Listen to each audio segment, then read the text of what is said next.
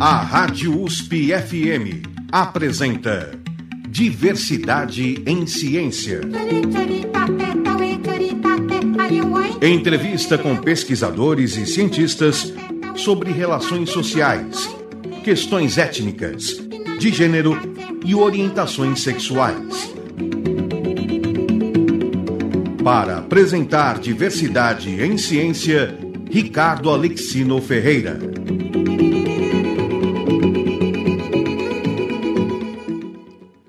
Diversidade em Ciência de hoje, o nosso tema é saúde da população negra e políticas públicas. Para falar a respeito desse assunto, a nossa convidada é a médica sanitarista da USP, Dulce Sena, que também é formada em medicina preventiva pela Faculdade de Medicina da própria universidade. Dulce, é um grande prazer tê-la aqui conosco. O prazer é todo meu, Ricardo. Em primeiro lugar, eu queria saudar a todos que estão nos ouvindo e queria agradecer à Rádio USP e a você pela oportunidade de a gente poder estabelecer essa conversa. Nós que te agradecemos, né, é, é, pela para que você possa nos falar a respeito da população, saúde da população negra uhum. e das políticas públicas, que você é uma das grandes especialistas nessa área. Eu não diria tudo isso, mas podemos introduzir algumas coisas. Inclusive, Dulce, antes de, de até entrarmos na, na questão da saúde da população negra, propriamente dita, uh, você é uma médica, uma médica sanitarista, uhum. uma médica negra, uhum. uh, uh, formada dentro da Universidade de São Paulo. como é que se deu esse processo? Bom, Ricardo, eu acho que eu tive a vontade, né? Eu vim de uma família negra, de um, de um bairro periférico, uh, Porém, minha avó, meu pai, nós tínhamos uh, uma, uma, uma cultura familiar de, de, de comentar coisas, uh, de, de falar sobre a situação do Brasil, de conversar um pouco sobre a vida, sobre os problemas das pessoas, né? Uh, meu pai era linotipista e, e trabalhava junto à, à, questão gráfica, então uh, eu tive a sorte de nascer numa família onde a leitura de jornal e principalmente o rádio foi uma ferramenta muito importante para nós. Né, para a gente conhecer coisas, para a gente debater coisas, né, para a gente ouvir programa de rádio junto. E aos 14 anos eu fiquei doente, tive uma hepatite, e naquele tempo hepatite a gente ficava na cama comendo docinho. E uma vizinha me deu um, me mandou uns livros, é, porque eu não, podia me movimentar, e entre eles eu li um livro do Archibald Cronin, é, Sob a Luz das Estrelas. E ele era um médico que, que trabalhava junto aos mineiros é, da Inglaterra, e o livro trazia muito as questões sociais. Né? E naquele momento, não sei muito bem porquê, eu resolvi é, que talvez fosse uma possibilidade pensar na faculdade, na faculdade de medicina. E acho que um parênteses que é importante fazer, eu na época estudava na escola pública, fiz colegial numa escola pública na zona norte de São Paulo, e nós tínhamos boas escolas públicas lá. Eu fiz o Otávio Mendes, né? E foi uma formação que me possibilitou, e logo depois eu consegui uma bolsa de estudos num cursinho, né? É, uma bolsa de estudos integral, fiz uma prova, me lembro quando eu recebi a emoção que foi saber que eu ia poder estudar, porque até então, como é que eu ia fazer para pagar os meus estudos e entrar numa faculdade de medicina. E aí eu consegui entrar na faculdade de medicina em 1972 e também tive um privilégio, porque eu consegui entrar no curso experimental de medicina, que foi um, um currículo alternativo experimental que a Faculdade de Medicina ofereceu, acho que a partir de 67 a 77, foram 10 anos a experiência, que era voltada para formar médicos para o Brasil. É, formar médicos para o Brasil seria ir para, regiões mais afastadas? Não necessariamente. É, primeiro que era um, um, curso que hoje se retomou isso, foi o professor Isaías Hauke que, que estabeleceu, é, que uh, pensava a, a questão da problemática brasileira, fosse ela urbana, fosse ela rural, né? e que pensava um, um, profissional um pouco mais polivalente. Então, por exemplo, nas nossas, no nosso curso a gente aprendia a fazer exame de fezes, ia ao laboratório e, e o curso era feito em bloco. Então, um exemplo que para mim ficou sempre na vida, que quando a gente foi aprender é, é, é, estudar os protozoários e aprender a fazer os exames de fezes, a gente fazia os exames, identificava uh, lá os protozoários que tinham, e aí a gente ia fazer uma visita à casa da pessoa que tinha produzido o material para o exame. E, estudávamos aparelho digestivo. Então, ao mesmo tempo, a gente via anatomia, fisiologia, a gente via os, médico, os, os métodos de laboratório e as condições sociais. Agora, é interessante porque a a medicina então mudou bastante de uns tempos para cá, né? Porque hoje ela está muito mais uh, na formação, muitas vezes, né? Preocupada com o consultório particular. Ou eu estou equivocado? É, ela não mudou, a experiência durou só 10 anos. Lembre-se que eu lhe disse ah, isso. Entendi. E boa parte dos nossos professores é, durante a, a questão da, da, da, ditadura militar, eles também tiveram que se afastar. O próprio professor Isaías Raul acabou se afastando. Então, era uma, um, um pensar a ciência e pensar a, a, produção científica e pensar a universidade muito mais próxima da população e da sociedade, e, enfim, de uma intervenção social que desse uma possibilidade emancipatória né, para a população. Então, é, é, esse, essa experiência ocorreu, morreu. O hospital universitário, para você ter ideia, seria o centro de saúde escola. Ele foi previsto para ser parte deste currículo. O hospital universitário foi previsto para ser parte deste currículo. O currículo acabou em 77 e o hospital universitário, por exemplo, em 77 o Centro de Saúde Escola foi montado e o hospital universitário de 79, ou seja, é, foi uma ideia que acabou não emplacando.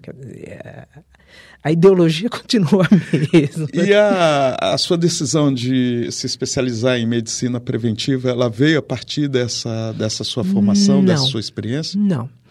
É, durante a trajetória, eu, eu me apaixonei pelas tecnologias também. É, aqui a gente também acaba contando o caos, né? Mas é, houve uma situação, eu estava me voltando para a cirurgia, e houve uma situação que eu estava de plantão na UTI cirúrgica e tinha lá um rapazinho que tinha sido baleado.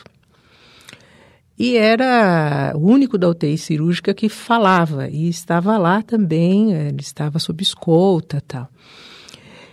E de repente ele começou a falar e contar a história dele. E de repente eu percebi que eu, ligada à tecnologia, tecnologia de ponto, e na época eu pensava até em trabalhar com TI, eu não ia falar com falantes.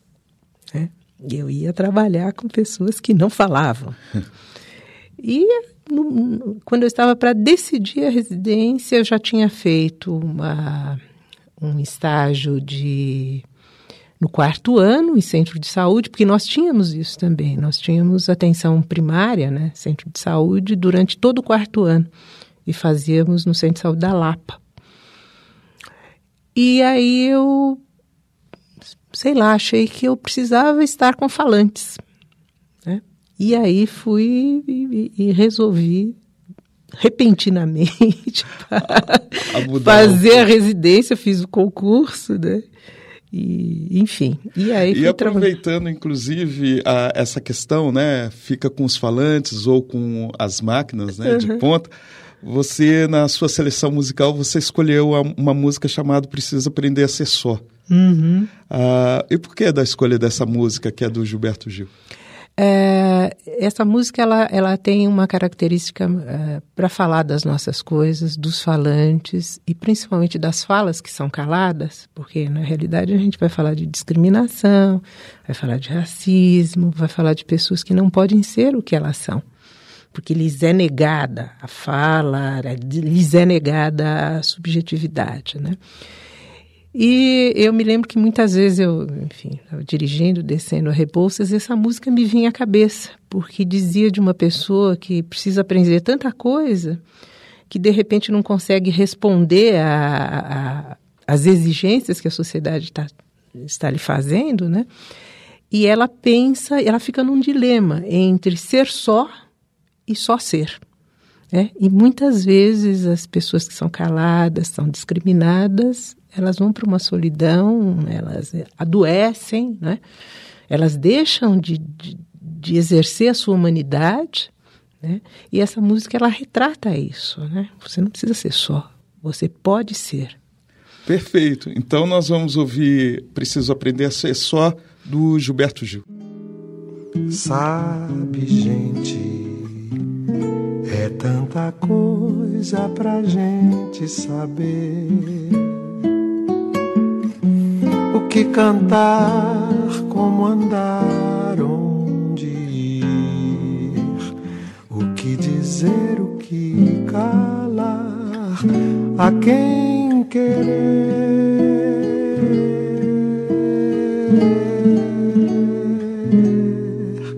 Sabe, gente, é tanta coisa que eu fico sem jeito.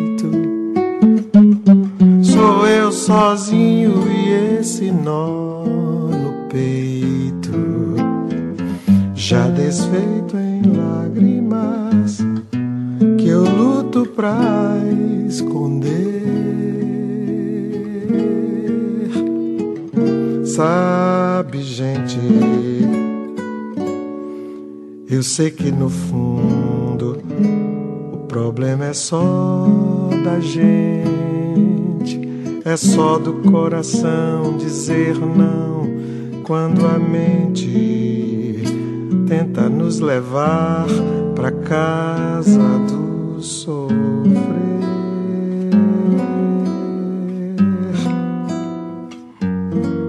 E quando escutar um samba canção, assim como eu preciso aprender ser só, reagir e ouvir o coração responder. Eu preciso aprender a só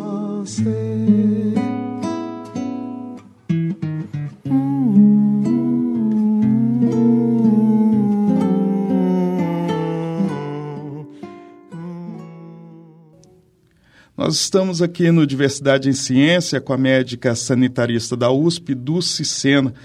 Dulce, uh, uma das características dessa música que você uh, vai trazer para a questão social é essa solidão dos grupos que vivem a vulnerabilidade, dos grupos da diversidade.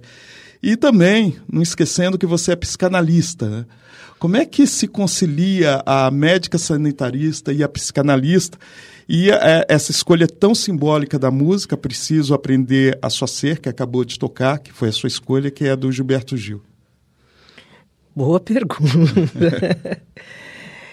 Bom, é, eu acho que uma questão é, que é importante é a gente falar um pouco de vulnerabilidade.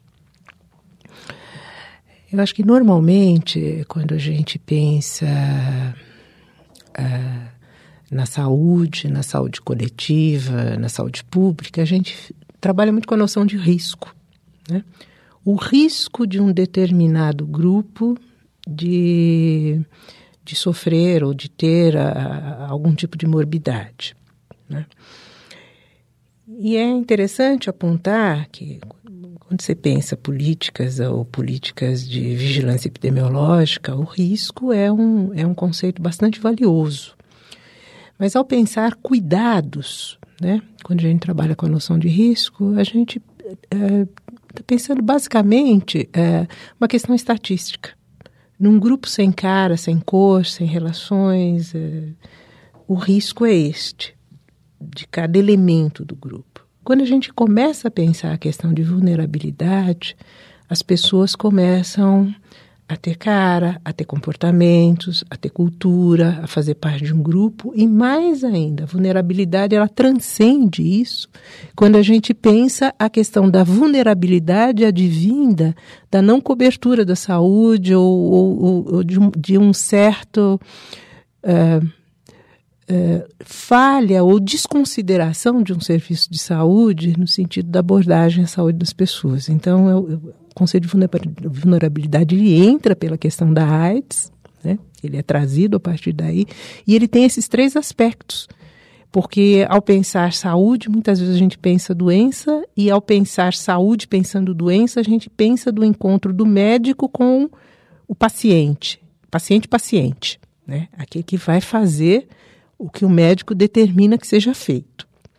É. Inclusive, uh, o que a gente percebe muito que a, a relação quando se fala em saúde geralmente está se falando em doença né é. e quando se fala em saúde também se exclui parece que o indivíduo que precisa da assistência o doente só fica a doença uhum. né? a, a psicanálise ela entra já depois que você se formou em medicina né? sim e como é que ela entra na sua vida é, essa também é uma questão, e, e, realmente são questões subjetivas, e não vai aí nenhuma crítica a mudanças ou a transformações. Eu acho que, enfim, eu sempre estive ligada a um, a um aparelho é, de pesquisa, né, ao Departamento de Medicina Preventiva, e houve um momento uh, onde a gente começou a discutir, a, a, a questão ficou tão a, a, saúde coletiva ela se desarticulou tanto, ela ficou tão ligada também à questão do, da, da, do, da, extensão de, de, assistência médica, relação médico-paciente, que outras características né, do grupo não, não começa a não aparecer. E aí é um resgate até da, da minha própria escola de formação uh, das questões epidemiológicas entender grupos e entender as características desse grupo para entender as questões é, do adoecimento.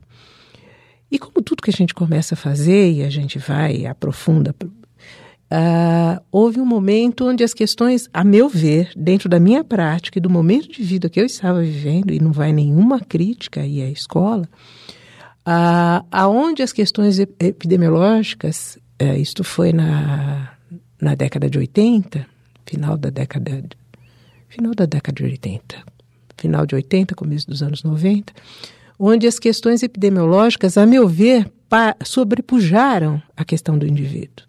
Então, nós falávamos do grupo e deixamos de ouvir as pessoas, de ouvir os sentimentos, e começamos a trabalhar basicamente com ciclos de vida. Idosos são assim, adolescentes são assim, grávidas são assim e não a Dona Maria grávida ou o seu José idoso. As idiosincrasias. As, né? Não, as subjetividades, Exato. né? A Dona Maria Negra, os, a, a Dona Maria Negra que, que não foi alfabetizada, a Dona Aurora Branca que, que teve, ou, ou seja, todas as questões que estavam colocadas nas pessoas. Né? E aí eu, eu precisei fazer um mergulho no entendimento das subjetividades, das formações identitárias das pessoas, para estabelecer um diálogo com o cuidado. Né? Então a psicanálise ela vem dentro desse, desse, desse contexto.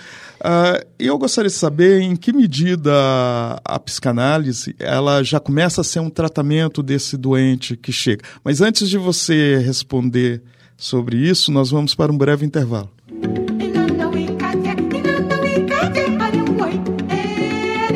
Você está ouvindo Diversidade em Ciência.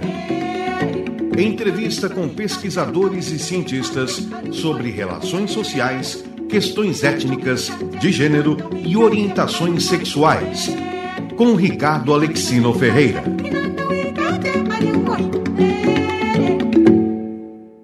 Nós estamos aqui na Rádio USP FM, no programa Diversidade em Ciência, que tem como convidada hoje a médica sanitarista da USP, Dulce Sena, que também é psicanalista.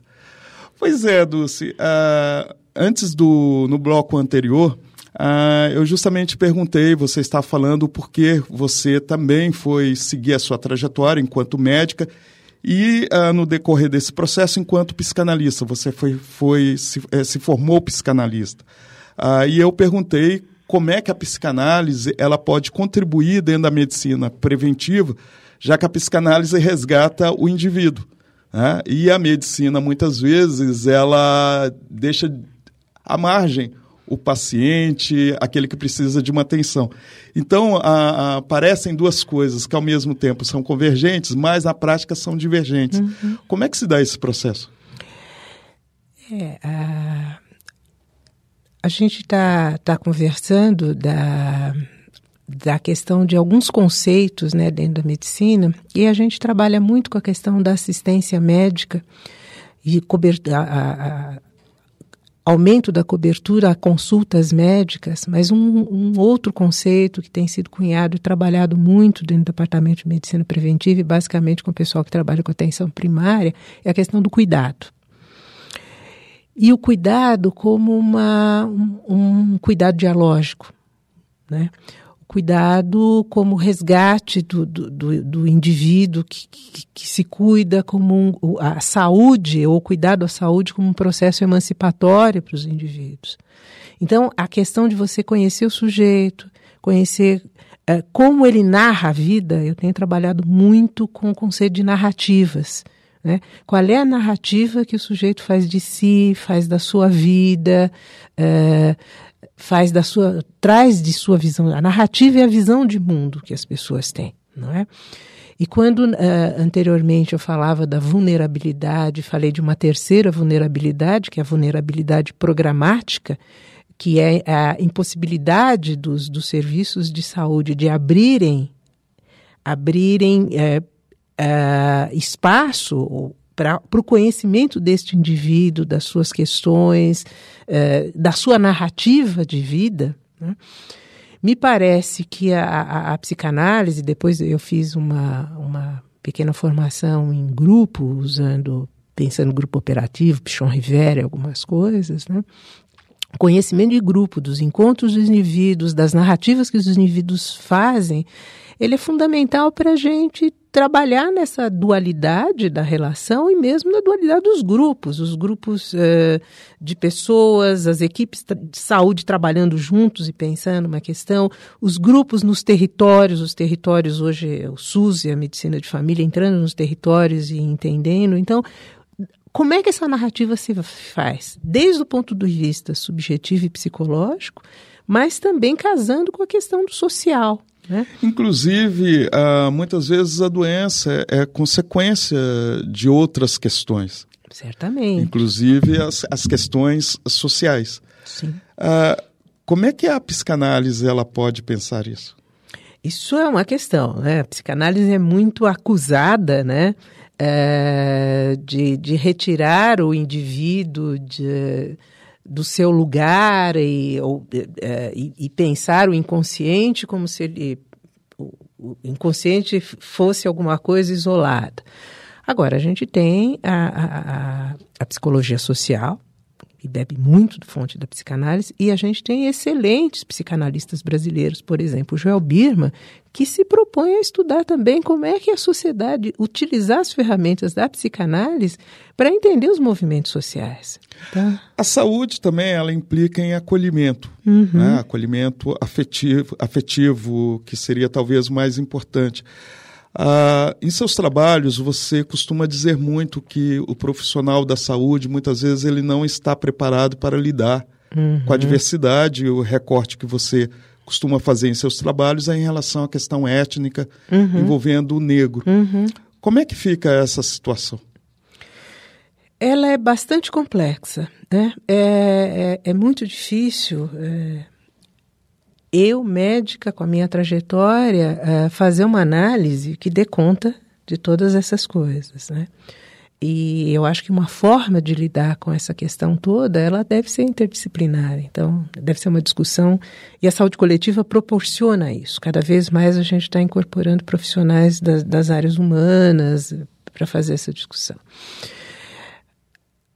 É uma questão da negação do sujeito pensando do ponto de vista psicanalítico. E que pode levá-lo à doença. Totalmente. Hoje nós temos o Instituto de Saúde, está começando uma linha de pesquisa para pensar a saúde mental sob o recorte racial.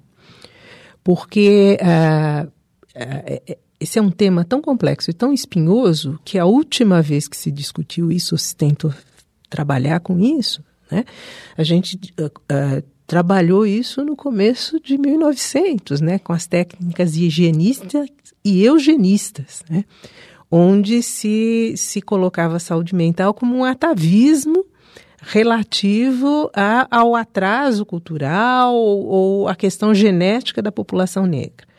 Em um determinado momento, isso parou de ser discutido. A própria saúde mental no Brasil ela se desenvolve sem pensar o recorte racial e hoje a gente tem o Luiz Eduardo Batista tentando fazer algum tipo de trabalho para fazer essa associação.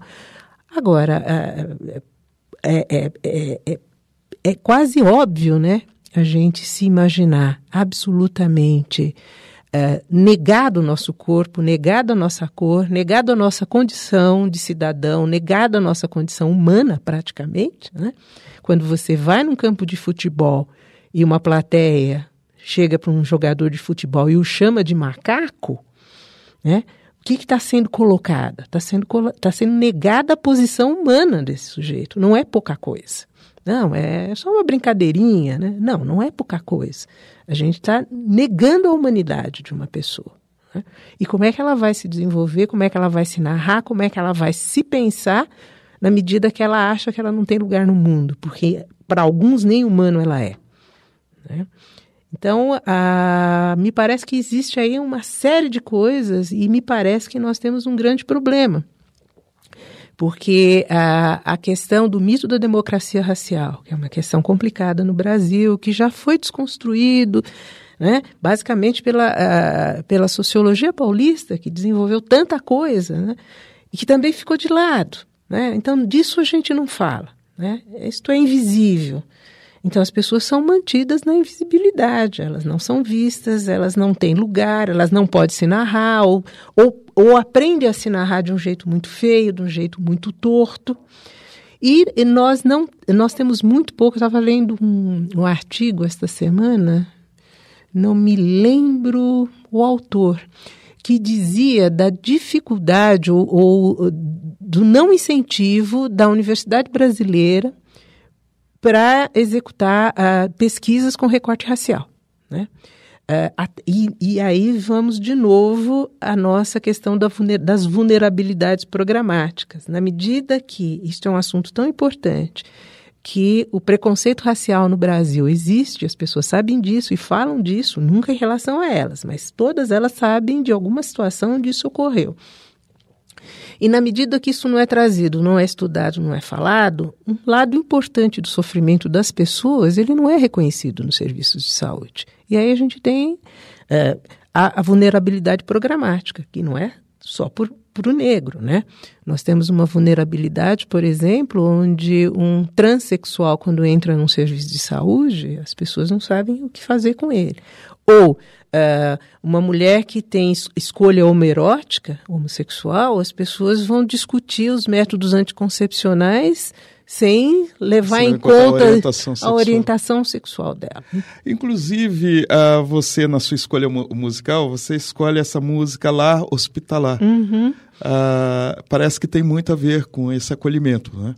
Uh, você quer falar a respeito? É, é, o lar hospitalar ele fala do normal e do patológico, ou quem decide o que é normal, o que é patológico, né? É, e ele fala da, de, de, de, uma, de uma certa normatização que está ligada às relações de poder. Eu acho o, a, a, poesia e a, a, a letra e a música bastante feliz em apontar essa coisa uh, do cálice, do, do, deixar as pessoas de lado das relações de poder que negam a, a cultura, que negam a sensibilidade, o que sujeito. o negam o sujeito. Então nós vamos ouvir lá Hospitalar, que é do Gilberto Gil e do Milton Nascimento. Eu que empunho armas feitas de poesia e som eu que testemunho dramas da canção fugaz, eu que experimento quanta fantasia é bom, alimento para paz. Eu mesmo agora tenho que eu fiz dizer aos berros que a vida é pura maldição, que o mundo é feito só para os eleitos, sempre fraude na tal da eleição. Portanto, só queimando tudo, só matando meio mundo, só pondo a outra metade do poder. Você no comando, sempre vigiando, pra ninguém se corromper. Linda banda podre, linda banda nobre, sobe a velha rampa altiva, vem reinar. Com imunidades contra o vírus da maldade, com certeza, com pureza, com limpeza hospitalar. Hospitalar, com seu lar hospitalar. Hospitalar. Legal. Nós estamos aqui no Diversidade em Ciência, que tem como convidada hoje a médica sanitarista ah, da USP e também psicanalista Dulce Sena, que está nos falando a respeito da saúde da população negra e políticas públicas. Pois é, Dulce, nós acabamos de ouvir lá hospitalar do Gilberto Gil e do Milton Nascimento, e que nos remete também à questão da, da saúde mental da população negra. Como é que você vê essa situação? É, eu acho que a gente é, pensa a saúde mental como um todo, né, de, de toda a população, É, e a gente tem essa questão da discriminação, né, da discriminação é, do doente mental, da, é, como diz aí o lar hospitalar, né, da normatização, do como, como se comportar, do como ser.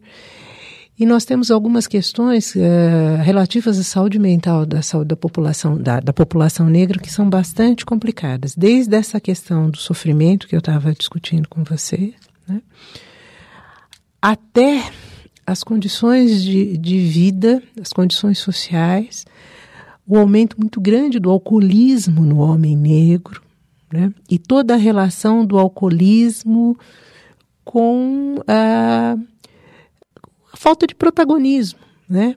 E, e, e é uma coisa bem interessante de ver como a questão do álcool entra na questão do negro desde a época da escravidão, né? A, a aguardente foi desde moeda de troca, né? Ah, com os fornecedores dos escravos. A aguardente foi alguma coisa introduzida nas senzalas, hora para placar. A aguardente eh, foi a grande companheira da fome, né? E, e como essa questão do alcoolismo, principalmente do alcoolismo no homem negro, ela, é, ela não é vista. Ela o é... Raimundo Nina Rodrigues, né, médico legista, no final do século XIX, ele pontuou muito a questão do alcoolismo, mas de uma maneira eugenista, dizendo que o homem negro era propenso mesmo ao alcoolismo e afastando aí as questões sociais. E é interessante ver a a- o, trabalho todo do professor Henrique Carneiro, né? quando ele discute a questão do álcool e a relação social do álcool com a questão da, da, da- da escravatura. Né? E como isto veio preencher locais ou, enfim, é intrinsecamente é, ligada. Ou seja, eu acho que é uma questão importante eh, ao pensar as questões de política, né? Quando a gente pensa política, a gente pensa sociedade. Quando a gente pensa política, a gente pensa relações de poder, né? Outra coisa que tem acontecido muito na contemporaneidade e que alguns trabalhos já estão constatando é o extermínio da população negra, principalmente jovem sendo assassinada ah, na- nas periferias Sim. Ou em confronto com a, com a polícia ou aqueles que nem têm passagem também sofrendo essa violência policial. A isso você também ah, considera como a saúde pública?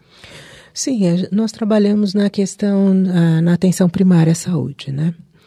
Eh, e a gente sabe, no Sistema Único de Saúde, que é importante frisar um importante avanço social para o Brasil, e o Sistema Único de Saúde, né, ele se coloca como uma questão de direito, de direito de cidadania, né, de direito de pessoas com todo o peso que isto implica, né? com três diretrizes que são fundamentais, que é a universalidade, né? a integralidade das ações e a equidade. E quando eu falo de equidade, eu não falo de igualdade. Quando eu falo de equidade, eu falo de tratar diferentemente questões a, a grupos que têm questões diferentes. Equiparações. É, ao fim e ao cabo, são resgates, né? Quando a gente trabalha com a questão da equidade, a gente fala com reparação. Chega, a gente está discutindo reparações, inclusive. Né? Há dívidas sociais bastante grandes. Agora, como a, a abordar isso, e que você diz aí atenção primária, uh, se você, uh, se o, o serviço de saúde ele ainda é tão conservador e tão excludente. Mas antes de responder isso, nós vamos para um breve intervalo.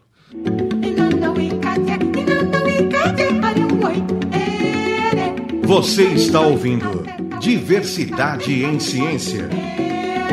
Entrevista com pesquisadores e cientistas sobre relações sociais, questões étnicas, de gênero e orientações sexuais. Com Ricardo Alexino Ferreira.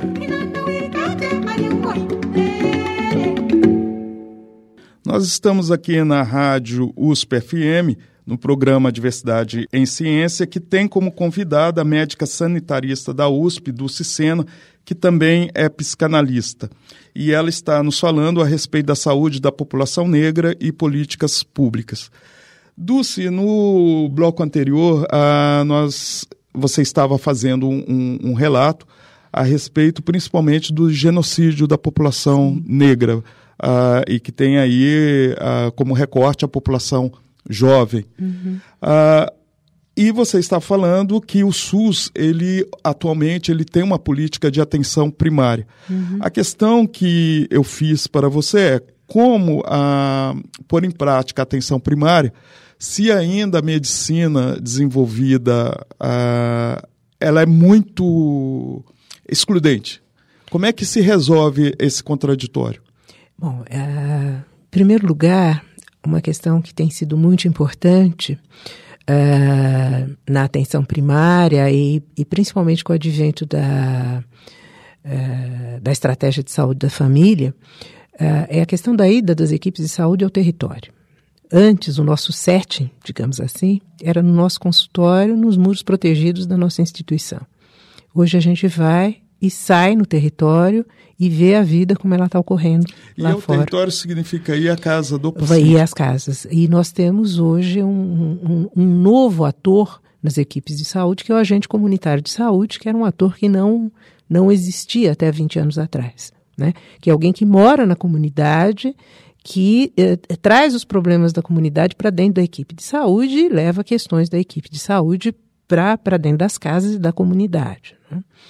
Uh, a questão da violência, da violência urbana, era uma questão que não nos atingia tanto dentro do, da, principalmente na atenção primária. Ela atingia mais uh, quem trabalhava em pronto-socorro, quem pegava uh, as questões do, dos delitos, enfim, das, uh, das lesões por, por, por violência.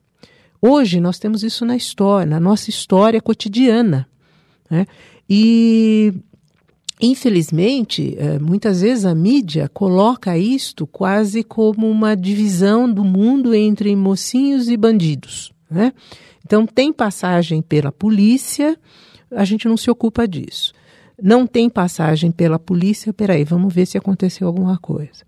É, é como se fosse a legitimação da violência é. e aquele que tem algum tipo de infração, é, ele, ele, merece. Ele merece isso. Sofrer essa violência. O que a gente tem que ver é que nós temos uh, uh, exemplos quando a gente está trabalhando em atenção primária, por exemplo, numa família onde o chefe de família está encarcerado e as mulheres vão fazer visitas íntimas. E nessas visitas íntimas, elas sofrem todos os, o tipo de vexame e elas vêm ao serviço de saúde. E muitas vezes a gente não tem ouvido para isso. Ah, é mulher de bandido, nem vou conversar.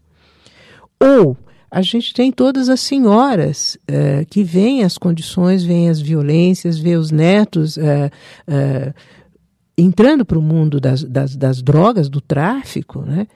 e sofrem e ficam hipertensos. E nós temos os nossos adolescentes, que muitas vezes não têm um mercado de trabalho adequado, né? e, e vão entrando, e nós temos discursos que são muito sofridos de ouvir. São discursos onde a gente vai conversar com um jovem e ele olha para a gente e fala assim: Mas eu sei, eu sei que eu não vou passar dos 19 anos, mas é melhor ter uma vida com dinheiro no bolso até os 19 anos do que ser que nem meu pai, que aos 60 anos, está alcoolista. Ou seja, a violência entra para os nossos Esse muros. cenário é de epidemia, não é? É. E hoje a gente sabe pelas. Uh, uh, pelos dados de violência, né, o quanto uh, que a primeira grande causa de morte do jovem negro é uh, a violência, a violência externa. Né? Uh, o agente de saúde, né, pensando aí essa questão da atenção primária, da integralidade, como é que ele adentra fisicamente esse espaço, muitas vezes controlado por, por milícias, controlado por traficantes? Uh, ele, ele mora lá. Os traficantes, o que a gente chama de traficantes, são os vizinhos deles, são os colegas de, de escola deles. Né? São, é a comunidade, são, enfim, os seus vizinhos, seus colegas, o que te dá legitimidade na comunidade. Né? Então, uh, acho que nós temos esta, esta questão. Uh, de criminalizar, de demonizar uma série de, de, de, de, questões próprias dessa sociedade urbana que a gente vive, uh, e a gente deixa de levar em conta que esta vida está ocorrendo. Né? A, a entrada ou não dele vai depender muito de como a equipe de saúde pode se abrir para os problemas sociais e de saúde, né? porque toda essa condição de violência ela leva a agravamento de vários problemas de saúde. Se a equipe levar isto em conta e incorporar toda essa questão, a entrada é muito mais facilitada. Se a equipe trabalhar com isto de uma forma que, e eu já ouvi muito, questão de violência, questão de discriminação racial, questão de racismo não, não existe aqui, é, e ao falar não existe aqui, a gente pode entender que a pessoa está dizendo nós não praticamos a discriminação racial. Mas quando você faz pesquisa e quando você você uh, entrevista as pessoas e faz análise de discurso dessas pessoas, ela está dizendo não existe aqui porque nós não falamos dela. Nós não queremos que isso nos diga respeito, porque na realidade a gente vive numa sociedade onde há uma plena cordialidade entre as raças. E quando eu, como não negro, ao falar disto, é, parar para pensar essa sociedade, o meu lugar também se, vai ter necessariamente que se modificar. Então, o, que, o que existe, uh, então, é, é como se fosse a negação do racismo é uma conformidade para um segmento que tem todas as benesses. Que mantém uh, seus privilégios. Que mantém os seus privilégios. Uh, em relação também à questão da saúde, da integralidade, passa também pela questão de saneamento básico, outras condições? Sim, né? A integralidade das ações, ela diz respeito não só a, aos aspectos uh, de prevenção, de promoção, de, uh, de cura, né?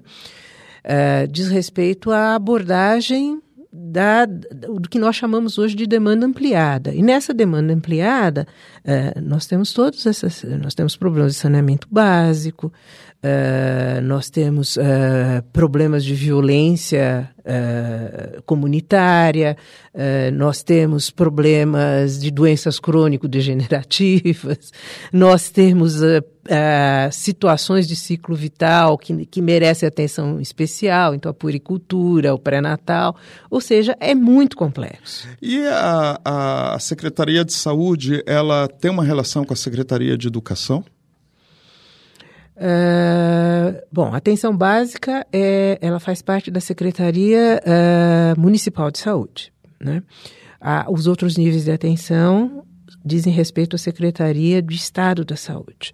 Hoje, é, é, se pensa numa aproximação a partir de um programa que, tá, que a, a, está sendo gestado e já implantado pela Secretaria Municipal de Saúde, que é o Programa de Saúde do Escolar.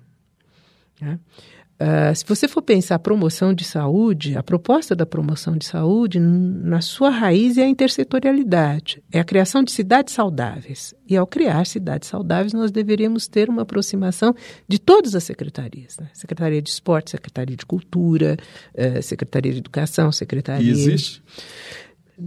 As, as secretarias, infelizmente, elas não se, se conversam, né?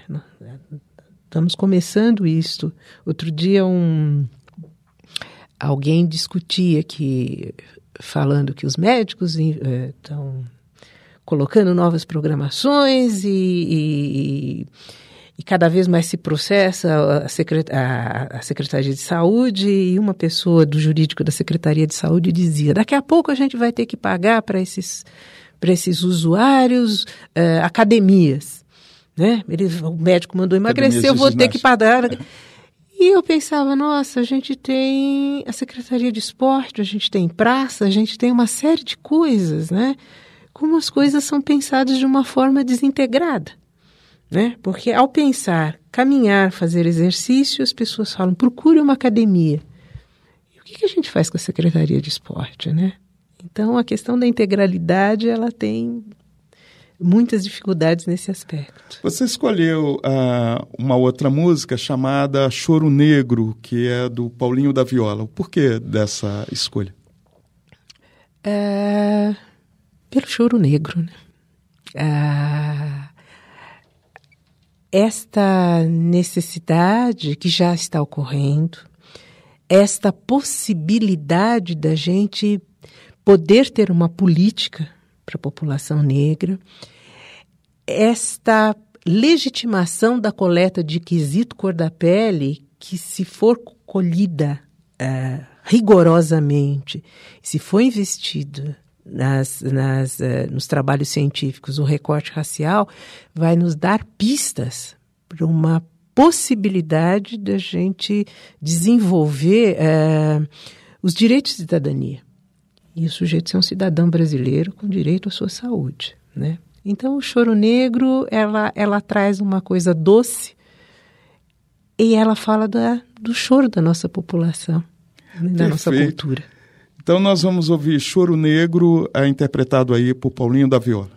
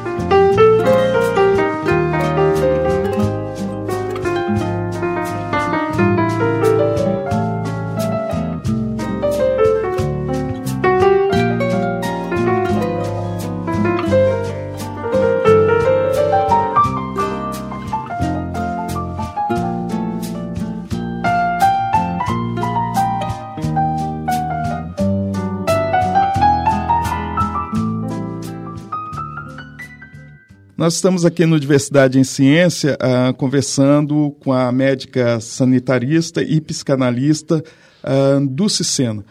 Dulce, uh, você fez aí uma escolha, uh, estava falando o quanto é, é, difícil para a população negra a sua expressão, e principalmente dentro da saúde, saúde mental, saúde física.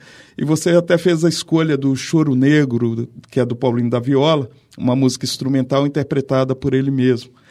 Uh, a população negra está vivendo esse, esse choro? Ela chora e tem seu grito de guerra também. Acho que no mundo inteiro, para quem puder olhar, há todo um movimento de recuperação de luta por direitos, né? De luta por pela existência, por direitos, pelo espaço da fala. Isso é forte. É tão forte que nós tivemos uma, um recrudescimento da necessidade de sermos calados. Todos os grupos, todos os grupos estão uh, brigando pela sua expressão. E muitas vezes a gente fica assustado achando que vai haver um retrocesso. Mas me parece que isto é uma, é, é uma resistência a esta grande possibilidade de, de mudança. Me parece que a população negra ela tem se organizado, ela tem se pensado, ela tem batalhado, haja vista a política de saúde da população negra, que saiu a partir dos, dos movimentos sociais né, negros. Né, e que tem con, con, conseguido, né, conseguiu o Estatuto da Igualdade Racial, tem conseguido grandes avanços. Né. Agora, há muito para se produzir, há muito para se batalhar. Você também faz parte do núcleo de apoio à pesquisa do estudo interdisciplinar do negro brasileiro, que é aqui da, da USP. Sim. É um núcleo de pesquisa ligado à Pró-Reitoria de Pesquisa. Como é que você vê essa questão sendo discutida academicamente sobre a saúde da população negra, sobre a interseção do negro ah, enquanto sujeito dentro da, da USP? A gente tem alguns núcleos né, que estão discutindo, mas ainda são poucos, isolados. A gente teve, tivemos grandes é, precursores, né, professor Kabengele Munanga, professor Milton Santos. Né. Agora, é uma batalha bastante grande ainda. E eu poderia falar mais sobre a área da medicina e da saúde, porque há uma resistência muito grande no sentido de utilizar a, a, a, cor da pele, o quesito cor da pele, de introduzir a questão do quesito cor da pele, de utilizar a, a questão do recorte racial nas, nas pesquisas né, epidemiológicas, porque se discute que esta questão ela não é estatisticamente uh, relevante ou ela não é científica. E nós não estamos falando de um, de um critério biológico, a gente sabe que raças não existem. Não é? Nós estamos falando de um critério social e nós estamos aí discutindo a questão das vulnerabilidades advindas né, uh, de você ser afrodescendente nesse país.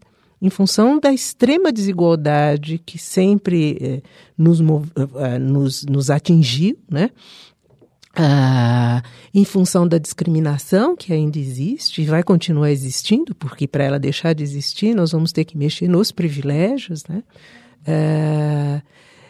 Então, a, a, a, questão do mito da democracia racial, a questão do, do, do enorme esforço que será necessário para a gente resgatar essa cidadania, para a gente. Uh, recuperar essas questões, né, a gente fazer uma reparação, já visto a questão das cotas raciais e toda a discussão que está colocada aí. Né? Uh, então, uh, acho que choramos e brigamos, e brigamos muito. Dulce, eu quero agradecer muito a, a sua presença aqui. Ah, o programa se encerra agora, mas a, a temática continua e você sempre vai ser muito bem-vinda no Diversidade em Ciência. Ricardo, eu te agradeço demais essa possibilidade da gente iniciar um diálogo, né? Agradeço a todos que estiveram ouvindo, né? É, e saúdo a todos. Axé. Muito obrigado. Chegamos ao final de mais um Diversidade em Ciência, que teve como tema hoje a políticas públicas da saúde da população negra. Para falar sobre este assunto, a nossa convidada foi a médica sanitarista e também psicanalista Dulce Sena, que é daqui da Universidade de São Paulo. O Diversidade em Ciência tem produção e apresentação de Ricardo Alexino Ferreira, operação de áudio João Megali. Entre em contato conosco pelo nosso site radio.usp.br. Até o próximo programa. A Rádio USP apresentou Diversidade em Ciência com Ricardo Alexino Ferreira o programa das relações sociais, das questões étnicas, de gênero e orientações sexuais. Porque discriminação é falta de conhecimento.